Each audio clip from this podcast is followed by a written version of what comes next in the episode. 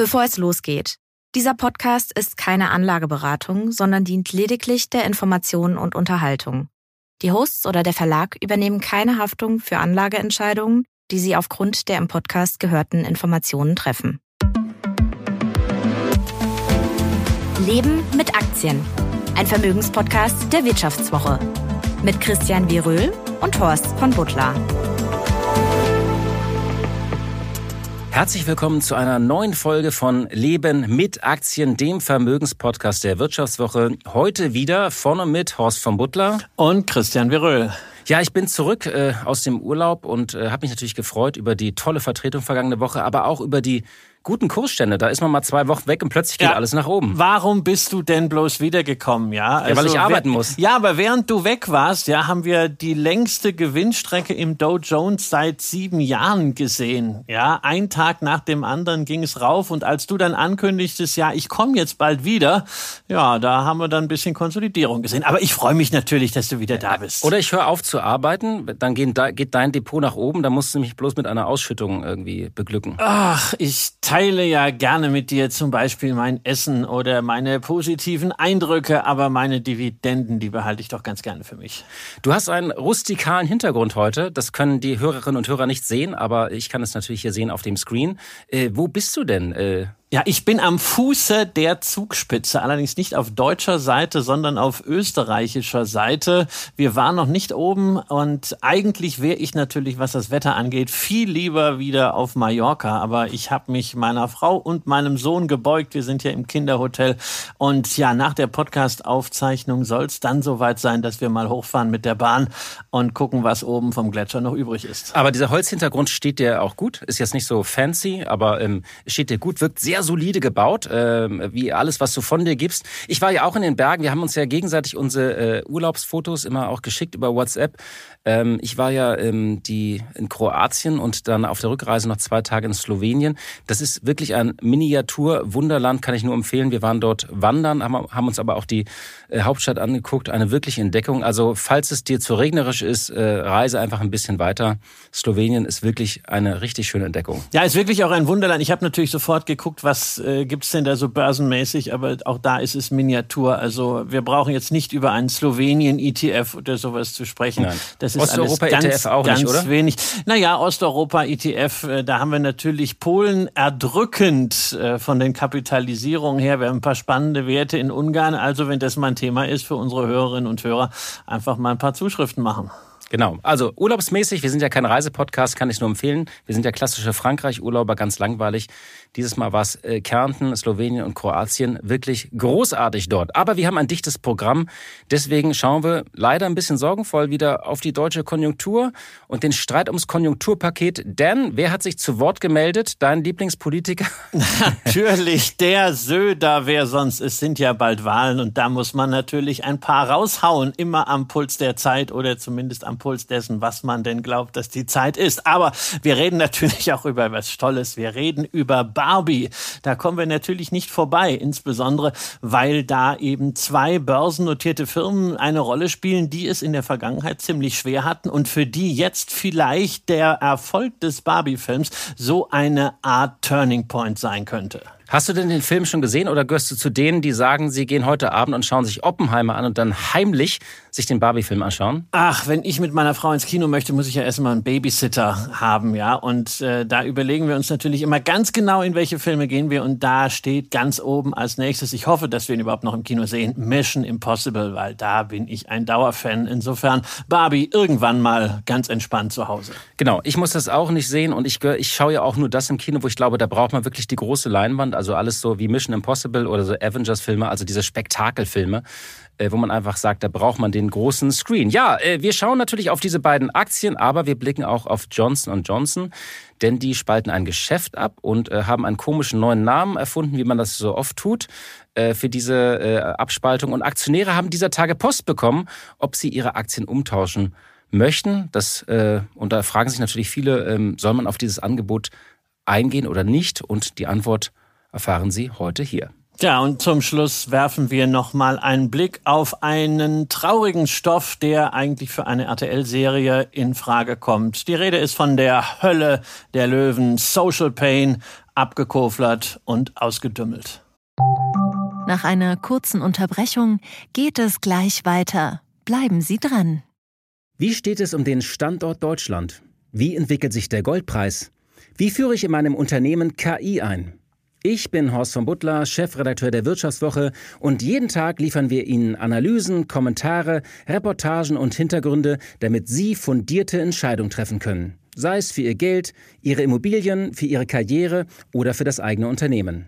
Wir begleiten Sie beim nächsten Schritt und wir denken an den nächsten Schritt. Für unsere journalistische Arbeit wurden wir jetzt sogar mit dem European Publishing Award ausgezeichnet als Magazin des Jahres und das wollen wir mit Ihnen feiern. Auf vivo.de slash ausgezeichnet können Sie jetzt drei Monate lang die Vivo zum halben Preis lesen. Also da würde ich ja zuschlagen. Ich freue mich auf Sie. Das Ganze sehen. Deutschlands Wirtschaft geht es bekanntlich nicht gut und nun häufen sich natürlich die Vorschläge, was dagegen zu tun sei. Seit Wochen streiten wir ja unter anderem zum Beispiel über den Industriestrompreis oder Christian Lindner hat ein kleines Paket von Abschreibungen vorgelegt, um die Wirtschaft zu beleben. Und natürlich hat sich jetzt auch der bayerische Ministerpräsident Markus Söder zu Wort gemeldet. Er möchte ein Konjunkturprogramm auflegen und er sagt, statt Kürzungen im Bundeshaushalt bräuchte es ein ambitioniertes Bau- und Mittelstandsprogramm. Das hat er dem Handelsblatt gesagt. Er möchte ein Programm für die Industrie, für den Mittelstand und das Handwerk, darunter die Senkung der Energiesteuern auf das europäische Mindestmaß, den Wegfall der Mehrwertsteuer auf alle Grundnahrungsmittel und die Abschaffung der Erbschaftssteuer auf das Elternhaus. Wir reden immer noch über ein Konjunkturprogramm, zumindest Vorschläge dafür. Und natürlich soll der Bund auch den Bau von Schulen und Straßen und Brücken vorantreiben. Ja, das ist äh, überraschend, weil eigentlich Söder oder die Union insgesamt hatte immer den die geplanten Haushaltskürzungen von Christian Lindner auch unterstützt, den Konsolidierungskurs unterstützt und seit Wochen geht dieser Streit ja, was zu tun ist, auch zwischen Robert Habeck und Christian Lindner. Ähm, das Interessante ist, dass Robert Habeck sieht die Investitionen als Schlüssel, um Deutschland aus dieser Schwäche zu befreien. Er sagt, was Deutschland braucht, sind zielgerichtete Impulse für Investitionen und Spielräume für unsere energieintensive Industrie. Und Christian Lindner lehnt ja weiterhin diesen Industriestrompreis ab. Er sagt aber, die Zeit drängt und wir müssen hier schnell zu Entscheidungen kommen. Da kann ich nur zustimmen, nicht weiter reden. Ja, äh, was, wie schaut man jetzt auf das Ganze? Also die Panik nimmt zu, kann man sagen, denn die deutsche Wirtschaft ist ja im zweiten Quartal erneut nicht gewachsen. Und es gab ja auch diese IWF-Studie von 22 Ländern. Da war Deutschland ganz zum Schluss. Also wir haben wieder die berühmte rote Laterne, eine Metapher, die man übrigens eigentlich nicht schreiben darf. Die wird immer rausgestrichen, aber wir haben sie nun mal. Also ich habe den Eindruck, dass es jetzt auch äh, die ersten Panikreaktionen gibt. Ich finde es ja gut, dass ein Bewusstsein da ist, dass die deutsche Wirtschaft nicht nur ein Problem hat, sondern dass wir auch was tun müssen. Aber man muss jetzt wirklich sehr trennen von, äh, von taktischen Profilierungen und so von Agenda-Setting, was Markus Söder da jetzt betreibt. Weil die glaubst, Frage nach einem Konjunkturpaket ist ja, also ich meine, also ein Elternhaus, das hat ja nichts mit Konjunktur zu tun. Das kann man machen, aber äh, ja, jetzt erstmal du. Wie aber schaust du auf das Ganze? Mal, mal ganz offen, also Markus Söder und Agenda-Setting. Äh, du hast gerade gesagt, also das sei äh, überraschend, dass er sich zu Wort gemeldet hat in dieser Form. Also für mich ist es überhaupt nicht überraschend, weil das, was bei Söder die Kontinuität ist, ist, dass er seine Meinung so wechselt, wie es ihm angesichts von Umfragen und Wahlchancen oder Nicht-Wahlrisiken äh, äh, opportun erscheint. Er ist ja der, der Prototyp des Opportunisten und jetzt sind ja bald Wahlen und so gut sieht's ja nun auch nicht aus.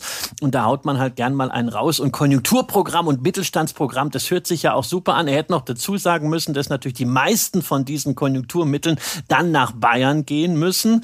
Äh, das, das wäre das wäre auch noch ein Erfolg. Also das können wir sicherlich äh, nicht unbedingt jetzt ernst nehmen. Und auch diese Geschichte, ähm, was die Freistellung von der Erbschaftssteuer angeht bei diesem Einfamilienhaus, das macht natürlich natürlich Sinn, aber da sind wir mitten in diesem Thema Verteilung, äh, Lastenverteilung äh, und auch natürlich Freistellung von, von Eigentum und von Lebensleistung. Das ist aber sicherlich nichts, was damit zu tun hat, dass man jetzt was mobilisiert, dass Unternehmen und Privatleute wieder anfangen zu investieren. Und da hat Habeck natürlich recht. Wir brauchen Impulse. Nur Habeck ist ja nun ausgerechnet derjenige, der siehe Strompreis, erst dafür gesorgt hat, äh, dass uns gewisse Alternativen einfach fehlen. Und jetzt will er dann die Industrie mit diesem Industriestrompreis äh, quasi so in staatliche Obhut nehmen äh, und Almosen verteilen. Mal gucken, wo es an der anderen Seite wieder bezahlt wird. Ja, es ähm, soll so eine Lifeline zumindest bis 2030 oder für einige Jahre sein oder so eine Art Infusion. Also man muss erst mal sagen, äh, klassischerweise sind ja Konjunkturpakete die berühmten 3T, also Timely, Temporary und Targeted. Also sie müssen schnell kommen, sie müssen zeitlich begrenzt sein, sie müssen vor allem gezielt sein. Vieles, was jetzt hier auf dem Tisch liegt, ist es nicht. Und ich finde es, glaube ich, wichtig, ähm, wir sollten jetzt nicht Geld auf Pump in Strukturen stecken, die ja in einer Transformation sind oder die ja jetzt gerade blockiert sind, sondern es ist wichtiger eigentlich, diese Blockade aufzulösen. Denn das Problem ist ja eben nicht, dass wir ein, eine konjunkturelle Schwäche haben, wo man sagt, wir steuern da mal kurz gegen, sondern ich glaube, das Problem ist einfach die strukturelle Schwäche der deutschen Wirtschaft. Die Industrie darbt gerade, der Export schwächelt. Die Baubranche, die ja den Aufschwung auch viele Jahre mitgetragen hat, die zieht alles runter. Bei einer Sache sollten wir uns, glaube ich, nur ehrlich machen. Mit der Schuldenbremse werden wir nie so ein bisschen das nachahmen können, was die USA tun. Da schauen wir ja sehr ehrfürchtig drauf, dass die die Billionen da raushauen. Zum Beispiel nehmen wir diese Abschreibung, die Christian Lindner vorgeschlagen hat vor zwei Wochen. Das waren ja im Volumen von sechs Milliarden. Das ist natürlich ein Witz eigentlich für eine Konjunktur wie Deutschland. Da müsstest du eigentlich eine Null dranhängen, um wirklich was zu tun für die Unternehmen. Ähm, und da werden wir mit den derzeitigen Spielregeln und Spielräumen nicht ran und rauskommen. Und das ist, glaube ich, ein Dilemma, in dem wir jetzt stecken. Wir haben die letzten Jahre eben nicht genutzt, als genug Geld da war. Da haben wir, ist zu viel in den Konsum geflossen, also in den, also wurde von Politikern zu viel rausgehauen. Und jetzt haben wir das Problem, dass Deutschland ein bisschen in dieser Spielraumfalle sitzt. Vielleicht müssen wir aber wirklich auch nicht mehr diese schwarze Null so als Monstranz vor uns hertragen, ja. äh, sondern wirklich schauen, was können wir tun, auch um privates Kapital dann zu mobilisieren und nicht immer nur daran denken, wo kann der Staat möglichst viel Geld raushauen, sondern was gehört eigentlich noch dazu, um Kapital zu mobilisieren. Und da geht es ganz entscheidend auch um verlässliche Rahmenbedingungen, um schnelle Genehmigungsprozesse, um weniger Bürokratie und eben auch um die Sicherheit, dass wenn du Geld investierst, wie du die nächsten 10, 15 15, 20 Jahre, und das sind ja diese Zeiträume, über die wir bei Amortisationen reden, äh, besteuert wirst und wie du regulatorisch behandelt wirst. Und dieser Punkt, der ist einfach meiner Ansicht nach komplett unterschätzt. Es wird immer nach dem großen Füllhorn äh, gerufen, aber wir brauchen diese strukturellen Reformen. Und ich erinnere mich wirklich äh, 20 Jahre zurück, 2002, 2003, da war Deutschland auch der kranke Mann Europas. Wir hatten sogar wirklich eine Rezession. Und Schröder, das muss man ihm zugute halten, ist nicht rausgegangen, hat das Füllhorn rausgeholt, obwohl man das ja den Sozialdemokraten allgemein äh, attestiert, sondern es hat wirklich strukturelle Reformen gegeben, damals für den Arbeitsmarkt, von denen hat äh, die Regierung Merkel lange profitiert, von denen hat Deutschland lange profitiert und genau so einen strategischen Wurf, der auch mal ein paar Jahre in die Zukunft geht, genau den brauchen wir jetzt auch wieder. Das liegt im Trend. Ich hätte hier übrigens gerne so ein bisschen für die Kulisse hätte ich auch gerne von diesem bisschen von diesem Spielzeug äh, mitgebracht, aber ein Glück ist es an mir vorbeigegangen. Ich habe ja drei Söhne bekanntlich, deswegen musste ich nie in diese Richtung einkaufen. Wir reden über Barbie. Ja, der Film ist noch erfolgreicher gestartet als gedacht. Ist ein wirklicher Überraschungserfolg. Ist der erfolgreichste Kinostart des Jahres. Es gab ja übrigens auch einige Enttäuschungen. Dazu zählt ja auch Mission Impossible, was du dir anschauen willst, hat ja die Erwartungen nicht ganz so erfüllt. Ich glaube auch Indiana Jones ist nicht ganz so äh, äh hat nicht ganz so viel eingespielt. Aber Barbie hat jetzt in den ersten elf Tagen auf der ganzen Welt rund 580 Millionen Dollar erlöst und ist, hat damit sogar Christopher Nolans äh, Epos Oppenheimer überholt. Ähm, ja, und bei 145 Millionen Dollar Produktionskosten und 150 Millionen Dollar Marketingbudget hat man damit schon den Break-Even erreicht. Was soll man da sagen? Du, ich, da kann man ja nur blass vor Neid äh, werden, oder? Ja, vor allem, also, was man auch an Kritiken lesen konnte, dass es eben äh, scheinbar ein Film ist, den man in unterschiedliche Richtungen interpretieren kann. Die einen feiern einfach die Ikone Barbie, die anderen sagen, nee, das ist eigentlich eine Satire und das ist total ironisch. Und das ist ja äh, interessant, wenn ein solcher Film dann ein popkulturelles äh, Highlight wird und damit auch so ein Milestone-Moment, wo wir ja gleichzeitig schon beim Rechteinhaber von Barbie sind, denn äh, äh, die äh, gehören ja zu Mattel, dem großen US-Spielzeugkonzern, und der feiert ja diesen Film auch als Milestone-Moment, denn man will ja gar nicht mehr so der Spielzeughersteller sein, sondern die Vision ist ja die IP-driven, high-performing Toy Company. Es geht also mein Gott, um das klingt ja Wahnsinn. Intellectual Property, ja, das ist also ganz groß aus der Bullshit-Kiste rausgeholt, aber ähm, also ein bisschen Erfolg brauchte man ja auch, ne? Genau, man brauchte diesen Erfolg. Ich finde es übrigens interessant, dass ausgerechnet in diesen Zeiten Barbie äh, ja äh, diesen Erfolg feiert weil eigentlich für das, was sie steht, also äh, als Modell, wie sie mal entworfen wurde, das will man ja eigentlich alles weghaben, äh, ja, diese ganzen Klischees, aber man schaut sich dann im Kino eben doch an. Ja, das Interessante ist, ähm, der Umsatz von Mattel lag ja 2022 bei so 5,5 Milliarden Dollar und damit eigentlich auf dem Niveau von 2016 in den Jahren davor, zum Beispiel 2013 war man schon mal bei 6,5 Milliarden Dollar. Also es ist jetzt nicht die große Wachstumsstory in den Jahren davor gewesen. Und selbst im zweiten Quartal waren die Umsätze auf Konzernebene nochmal rückläufig gewesen von minus 11 Prozent. Was aber so an Babyspielzeug, Lernspielzeug für Vorschulkinder, Actionfiguren und Gesellschaftsspielen lag. Die beiden wichtigsten Bereiche, nämlich Puppen und Autos, da die Hot Wheels, die sind gewachsen. Dennoch, das Ergebnis muss man ja sagen, das war rückläufig. Der Free Cashflow ist weiter negativ und man hat dazu noch 2,3 Milliarden Dollar Nettoschulden bei einem EBTA von zuletzt 800 Millionen Dollar. Also nicht so berauschende Zahlen. Ich glaube, es ist jetzt nicht so, dass deine Hand da jetzt äh, zuckt und sagt zugreifen, nicht? Nee, nee, also ich habe die Aktie ja schon, beziehungsweise ich habe sie nicht. Ich habe sie meinem Sohn vor einigen Jahren zum Geburtstag gekauft. Weil, Ach, das ist ja so ein schönes Prinzip, nicht? Genau, genau. Ich kaufe ihm jedes Jahr vier Aktien zum Geburtstag und das war die heiße Phase, wo er nicht mit Barbies, sondern mit Hot Wheels gespielt hat. Äh, da habe ich sie ganz günstig dann erwischt. Das war so nah dem, äh, dem Tiefpunkt. Der Kurs hat ja brutal korrigiert von äh, über 50 Dollar, teilweise ja in den einstelligen Bereich. Die haben ja früher auch eifrig Dividende gezahlt, aber mussten die ja dann auch zurücknehmen. Es ist also wirklich so eine Geschichte, wo man sagt, ja, der klassisch Spielzeug, aber irgendwie hat nicht so richtig in die neue Zeit gefunden, in die Digitalisierungswelt. Aber jetzt haben sie natürlich Fantasie. Die Lizenzeinnahmen mit über 100 Partnern jetzt aus dem Barbie-Film, die dürften höher ausfallen als kalkuliert. Und darüber hinaus kann der Film ja nicht nur den Absatz von Barbie-Puppen ankurbeln, sondern er kann eben auch die Blaupause sein für diese sogenannte Brand Expansion. Also nicht nur irgendwie Puppen und Autos zu verkaufen, sondern das rauszugeben als Film, als mediales Ereignis, dafür dann wieder Merch zu verkaufen. Lego hat das ja wunderbar vorgemacht mit den Disney Lego schafft das auch immer wieder, nicht? Disney schafft es auch immer wieder und das wollen sie halt, ja, und normalerweise ist halt äh, so ein Spielzeughersteller derjenige, der das das ganze Zeug teuer lizenziert. Aber sie haben halt mit Barbie und mit Hot Wheels, sie glauben übrigens sogar mit dem Kartenspiel Uno auch, Stoff, der filmfähig ist. Naja, und dann gibt's Also auf, die, auf den Uno-Film, ich spiele das ja sehr gerne, äh, besonders diese Uno-Extrem-Variante, wo ja immer, kennst du, da hat man so eine, so eine Kiste, wenn man da drauf drückt, dann kommen dann bis zu 16 Karten äh, äh, drauf. Spiele ich mit meinen Kindern auch immer sehr gerne. Aber sag mal, äh, jetzt mal wirklich, äh, aber jetzt nochmal zurück zu, zu, dem Kerngeschäft. Glaubst du wirklich, dass Nein. man mit Barbie, also klar, man könnte dann noch einen Ken-Film machen, dann das das voll.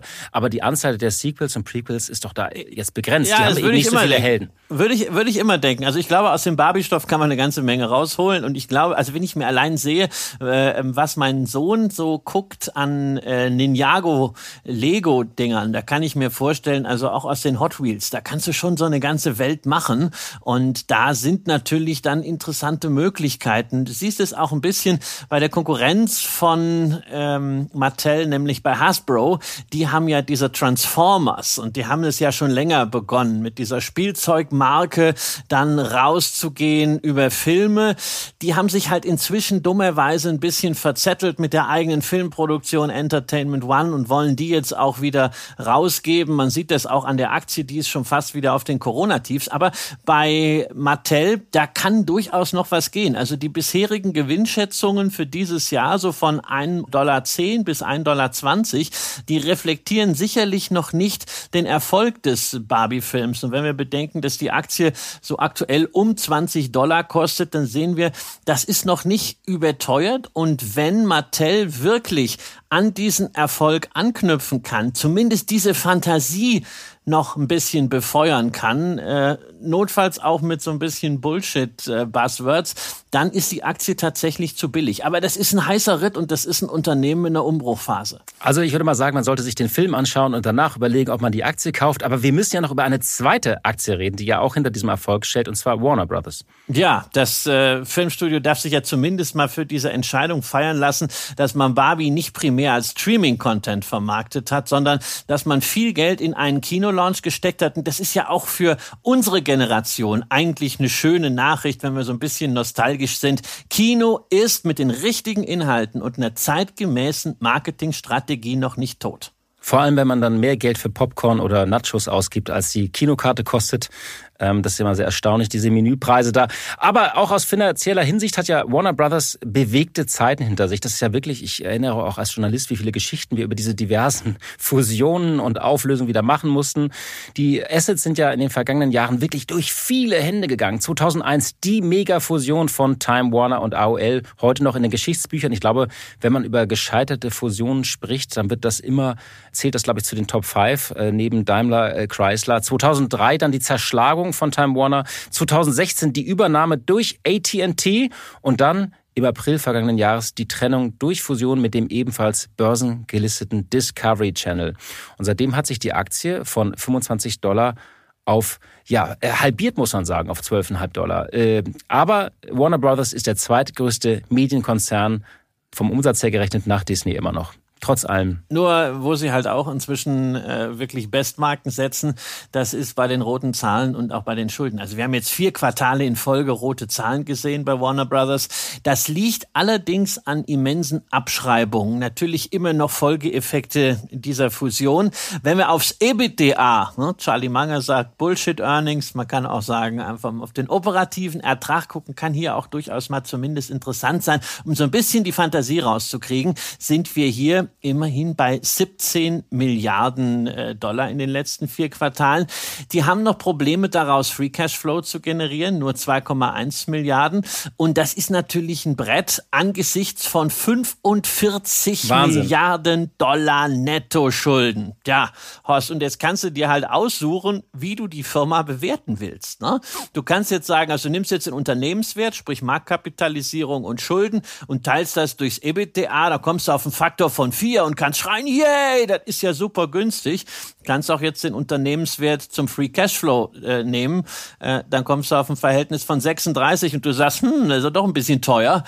Tja, und auch die Analysten, die tappen total im Dunkeln. Ich gucke mir ja immer gerne an, wie denn so die Spannweite zwischen den Schätzungen ist. Ich habe es ja nicht so mit den Gewinnschätzungen, aber die Spannweite allein für dieses Jahr äh, der Analystenschätzung bei Warner Brothers ist plus 0,05 bis minus 1,35 je Aktie und fürs nächste Jahr von plus 1,08 bis minus 0,65 Dollar. Das heißt, die tappen komplett im Dunkeln. Das Profil ist extrem und wir müssen sagen, das ist de facto ein Sanierungs- oder zumindest ein Restrukturierungsfall.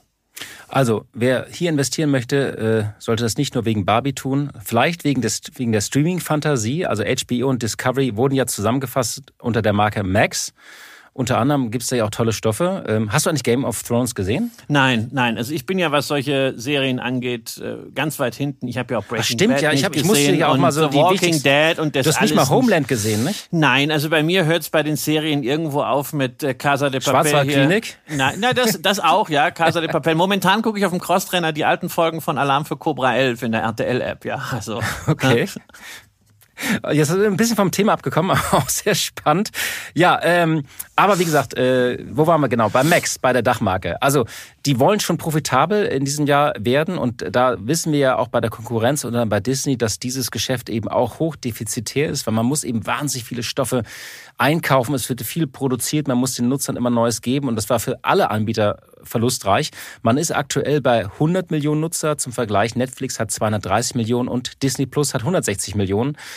Und ich glaube, es ist wichtig zu wissen, dass trotz allem ist äh, der Hauptumsatzträger immer noch das gute alte lineare TV, was ja recht stabile Erträge abwirft und letztendlich die Sanierung und diese immensen Schulden bezahlen muss, nicht? Tja, und, und falls das alles mit dem Streaming funktioniert und falls die Studios gelegentlich einen Treffer wie Barbie landen und falls äh, ähm, dieses äh, lineare Geschäft auch weiterhin diese Umsätze bringt, ja, dann kann die Aktie sich natürlich mehr als verdoppeln, zumindest zu diesem alten Wert, wo sie an der Börse mit gestartet sind. Ähm, nur, man muss halt sagen, sofern das Unternehmen nicht vorher schon von den Schulden erdrückt wird. Das ist ein ganz, ganz heißer begreifen. Warren Buffett hat mal gesagt, investiere nicht in Firmen in Umbruchssituationen. Daran halte ich mich. Für mich ist es nichts. Aber für Investoren, die ein bisschen mehr Pfeffer haben wollen, kann das interessant sein. Einer, der mit dabei ist, ist der Stefan Waldhauser vom äh, äh High Growth äh, Investing. Und wer das äh, bei Warner Brothers äh, da einsteigt, der sollte sicherlich Stefans Inhalte abonnieren, um regelmäßig mal drauf zu gucken. Eine Frage der Größe. Ja, kommen wir auf eine sehr bekannte Aktie, einen bekannten Dividendenaristokraten, auch Johnson und Johnson. Und Aktionäre, volle Transparenz, zu denen wir uns, glaube ich, beide zählen. Ja. Äh, ich habe diese Aktie auch seit vielen Jahren und äh, bin auch sehr überzeugt von. Ja, ich war, hab, ich war jetzt noch nicht zu Hause, weil ich ja direkt aus dem Urlaub hier nach Düsseldorf gekommen bin. Aber ich muss auch wie viele andere Aktionäre Post von meiner Bank bekommen haben, nämlich ein Angebot zum Umtausch von Johnson Johnson Aktien in Aktien eines Unternehmens, von dem ich bis dato noch nicht gehört habe, wie die meisten. Und zwar, wie spricht man das eigentlich aus? Ich hasse es, diese es ist, neuen es Unternehmensnamen, die man ja. nicht intuitiv aussprechen kann. Ja, Canview. Also ich würde es Canview aussprechen und es ist irgendwie eine äh, Zusammenballung von zwei schottischen Worten. Ne? Dabei sind sie gar nicht so geizig. Und das hatten übrigens nichts mit dem Ehemann von Barbie zu tun. Ja, das ja? wollte ich gerade sagen. Ich habe gesagt, hast du noch ein zweites Thema uns reingedrückt? Ich, ich noch mal Revenue, Revenue aus Ken, irgendwie Canview. Nein, es hat nichts damit zu tun, sondern ist ein Kunstname für diese Consumer Health Sparte von Johnson Johnson mit Marken wie äh, Nicorette, das ist Nikotin-Kaugummi, Pitzbuin Sonnencreme äh, kennt man natürlich, Listerin, das Mundwasser, OB Darmbinden, Dolamin Schmerzmittel. Jetzt klingt es ein bisschen nach Reiseapotheke. Miro, Mikrolax Verstopfung oder Imodium Durchfall. Ja, äh, sorry, dass ich das hier alles mal aufzählen muss. Ja, also diese ganzen nicht rezeptpflichtigen Medikamente, die man immer dabei haben sollte, persönliche Hygiene und das sogenannte Self-Care. Und das Geschäft steht äh, äh, oder stand im vergangenen Jahr für 15 Milliarden Dollar Umsatz und 1,5 Milliarden Dollar Gewinn, also immerhin rund 15 Prozent von Johnson Johnson. Und das Unternehmen möchte, und das hat es schon länger angekündigt, diese Sparte abspalten, verselbstständigen, was ja auch ein Trend ist, was man bei manchen Unternehmen beobachtet, ob man nicht manche Sparten irgendwie besser dran sind. Aber es ist jetzt kein klassisches Spin-off, was man denken würde, was man ja auch mal wieder erlebt, sondern ist etwas anderes. Das nennt sich Split-off. Ja, also zunächst ist es mal ein Börsengang gewesen. Man hat so ein bisschen die äh, Volkswagen-Porsche-Strategie angewandt, nämlich man hat eine kleine Tranche von Canview an die Börse gebracht, nämlich im Mai rund 10 Prozent im Rahmen eines IPOs verkauft und damit rund 4,3 Milliarden Dollar erlöst. Die Aktie ist richtig gut gelaufen, die kam zu 22 Dollar und ist dann am ersten Handelstag gleich auf 26,90 gestiegen. Das sind normalerweise diese Steigerungsraten, die wir bei so langweiligen Consumer Stocks eigentlich nicht kennen.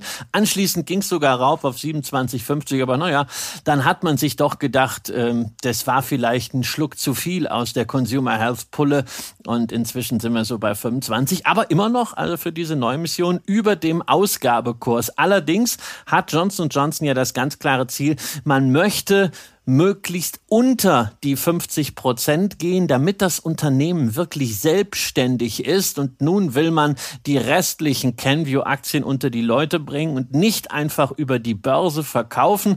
Und eigentlich wäre ja so ein Spin-off dann die Möglichkeit gewesen. Wir haben bei Siemens Energy drüber gesprochen. Du nimmst die Aktien und gibst sie an die Aktionäre aus. Wie so eine Sachdividende. Automatisch kriegt man das. Aber wir haben hier was anderes. Johnson Johnson hat sich für ein sogenanntes Split-off entschieden. Was heißt, Aktionäre können selbst entscheiden, wie viele von ihren Johnson Johnson Aktien sie gegen Kenview Papiere eintauschen wollen. Genau. Und das Umtauschverhältnis wird jetzt im August anhand der volumengewichteten Durchschnitte ermittelt, wobei man einen Discount von 7% auf den Canview-Preis geboten bekommt. Hintergrund ist, dass Johnson Johnson unbedingt erreichen will, im Rahmen dieses Split-Offs eben unter 50 Prozent Anteile an Canview zu kommen. Also die wollen da wirklich was loswerden, damit das Unternehmen dann auch eigenständig ist. Auch das ist ja ein wichtiges Thema immer, was wir hier diskutiert haben. Wie eigenständig sind denn dann diese Unternehmen? Und ähm, ja, was sollen jetzt Anleger tun? Das ist die große Frage. Sieben Prozent klingt ja erstmal gut, aber du hast beschlossen, Christian, und du steckst tiefer drin. Ähm, Du wirst das Angebot nicht annehmen und du hast zwei Gründe dafür. Ja, also und zwar jetzt, äh, ein Thema ist immer, dass man, das ist nochmal extra, dass ich natürlich immer noch nicht weiß, wie das jetzt genau mit dem Discount dann ist, weil es ist halt, entscheidet sich halt erst im August endgültig und ne, wie die Aktien jeweils äh, gegeneinander laufen, das weiß ich noch nicht. Deswegen also überhaupt eine Weisung zu erteilen, das sollte man dann auf den letzten Drücker machen. Da aber unbedingt auch immer gucken, was die äh, Bank tatsächlich als Frist dort angibt. Hedgefonds können das natürlich dann wirklich ganz zum Schluss machen. Was ist denn, wenn ich gar nicht antworte? Also, weil wenn, du vergesse? wenn du gar nicht antwortest, dann bleibt alles beim Alten. Das ist das, was ich machen werde. Du behältst einfach deine Johnson Johnson Aktien und kriegst keine Kenvue Aktien. Warum mache ich das so? Warum tue ich einfach nichts, gebe also keine Weisung, um irgendwas umzutauschen? Na, das erste ist die steuerliche Behandlung. Denn man muss sagen, alles, was mit US-Abspaltungen zu tun hat, ist für deutsche Privatanleger aus steuerlicher Sicht immer wieder ein Abenteuer. Es gibt inzwischen eine Rechtsprechung, wonach auf Spin-offs bei der Einbuchung zwar keine Steuern erhoben werden dürfen, trotzdem gab es in der Vergangenheit immer wieder Fälle, wo es dann Abzüge gab, wo Bescheinigungen dann bankenseitig korrigiert wurden, manchmal eben auch nicht. Da muss man das mit der Einkommensteuer wieder erklären. Also das ist an sich schon komplex. Wir haben es hier aber nicht mit einem Spin-off zu tun, sondern mit einem Split-off, was auch da wieder ein gewisses Neuland ist. Diese Transaktionen gab es nicht zu viele.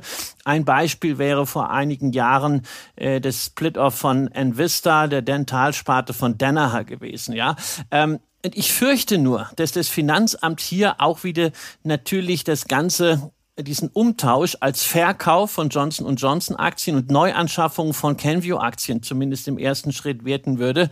Und dann haben wir ja dieses Problem des Verkauf immer nach dem FIFO-Prinzip läuft. Also first in, first out. Und es würden ja dann die ältesten Aktien, wo ich den allerhöchsten Kursgewinn drauf habe, genommen ne, und dann steuerlich rausgegeben. Und naja, das ist undurchsichtig. Ich kann natürlich irgendwas ausbuchen, aber es ist mühsam, es ist komplex und es sind ganz, ganz viele Fragen. Wir machen hier keine Steuerberatung, aber das ist auf jeden Fall ein Deal, der steuerlich nicht einfach wird. Und ich habe in meinem Leben genügend Komplexität und an der Stelle brauche ich sie nicht zusätzlich. Und du findest das äh, Can-You-Angebot auch nicht so attraktiv. Also äh, mit den Zahlen ist das ja so bei neu an die Börse gekommenen Unternehmen immer so eine Sache und bei Abspaltung äh, hat man ja, also wie, wie schaust du auf die Zahlen von CanView? Das ist ja der, der zweite Grund. Das war der steuerliche Grund. Du hast noch einen inhaltlichen Grund. Es gibt halt äh, diese Proforma-Zahlen für die Vergangenheit. Und wenn ich da reingucke, also Umsatz von 2019 bis 2022 in einer inflationären Phase um insgesamt, insgesamt 4,3 Prozent gestiegen, also von 14,3 auf 14,95 Milliarden. Das ist jetzt nicht so sexy. Ne?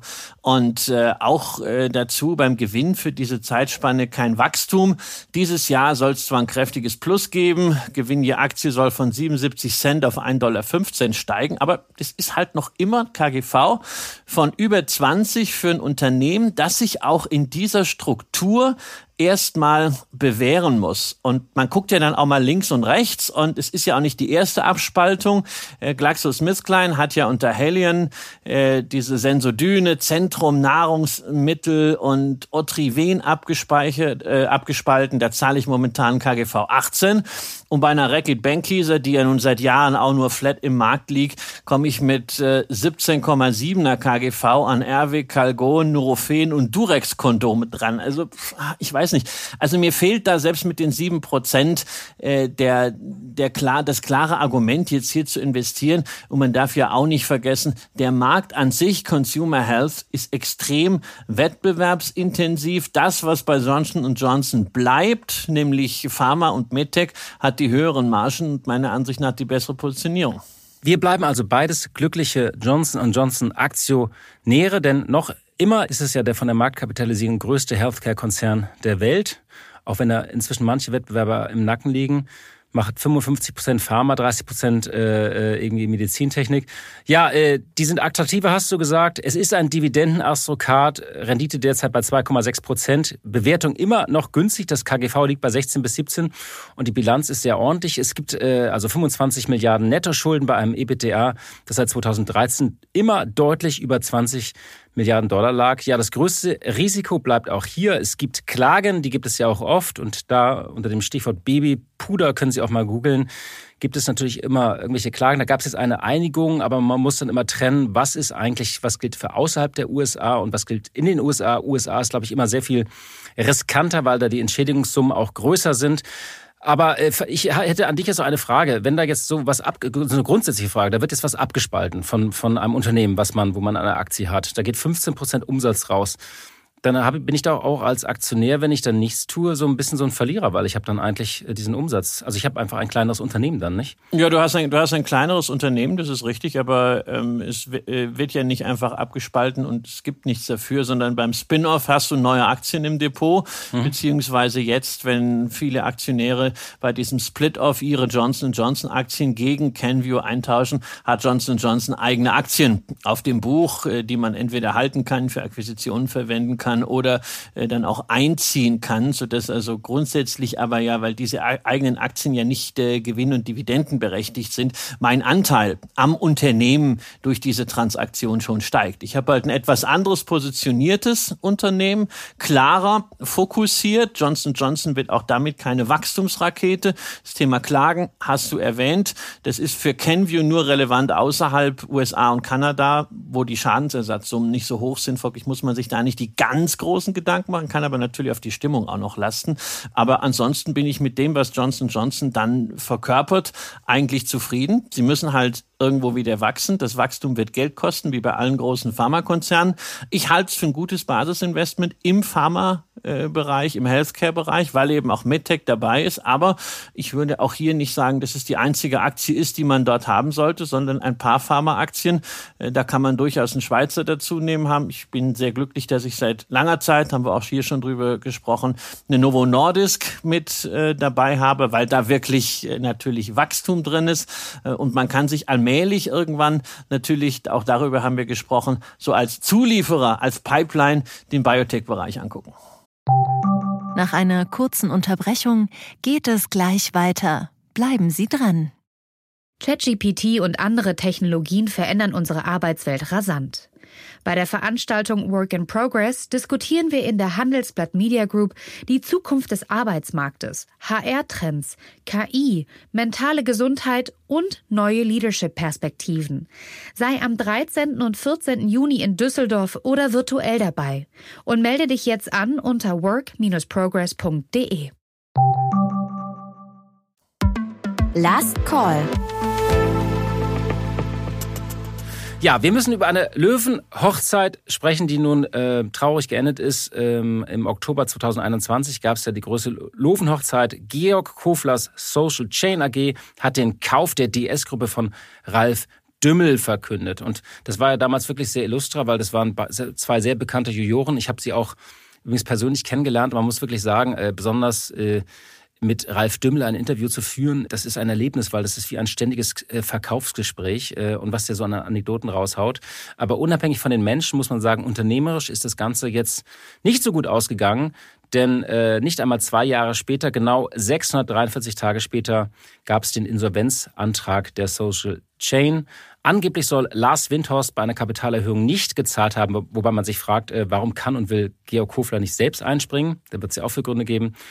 Und äh, ja, wie, wie schaust du jetzt auf dieses ganze äh, Konglomerat? Da, da ziehen ja wirklich die äh, Nadel Abdel Farag. Ja, das, ja, das ist, also, das ist, das ist ja wirklich. Also, ich habe Dieter Bohlen irgendwie vermisst. Äh, nein, nein, nein, nein, Dieter, Dieter Bohlen doch nicht. Dieter Bohlen ist dafür bekannt, dass er Igel in allen Taschen hat und dass er sein Geld sehr, sehr gut zusammenhält. Ja, aber natürlich, wir haben äh, Kofler, wir haben Dümmel, wir haben Lars Windhorst. Man muss ja sagen, gut, dass Frank Thelen hier keine Rolle spielt. Ja, also er war und ist dort wohl nicht äh, engagiert recherchiert.